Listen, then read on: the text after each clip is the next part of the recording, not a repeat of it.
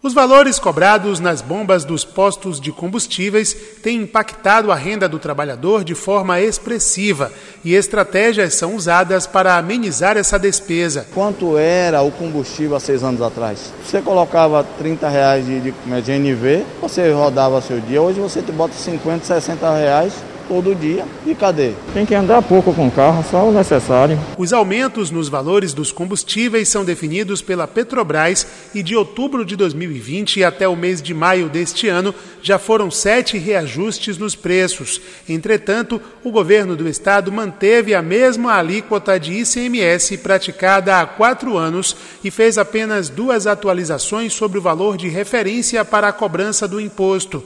Quem informa é o superintendente de administração tributária da Secretaria Estadual da Fazenda, José Luiz Souza. A Petrobras aumentou em 46% o valor dos combustíveis, da gasolina. Os postos, através da pesquisa da ANP, seguiu o mesmo percentual de 46%. Já o governo do estado, através dessa pesquisa da ANP, teve o ajuste de 31%, ou seja, abaixo do que foi a realidade nos postos de gasolina. O superintendente explica que não existe relação entre os valores de referência para a cobrança do ICMS sobre os combustíveis e os sucessivos reajustes praticados pelos postos na Bahia.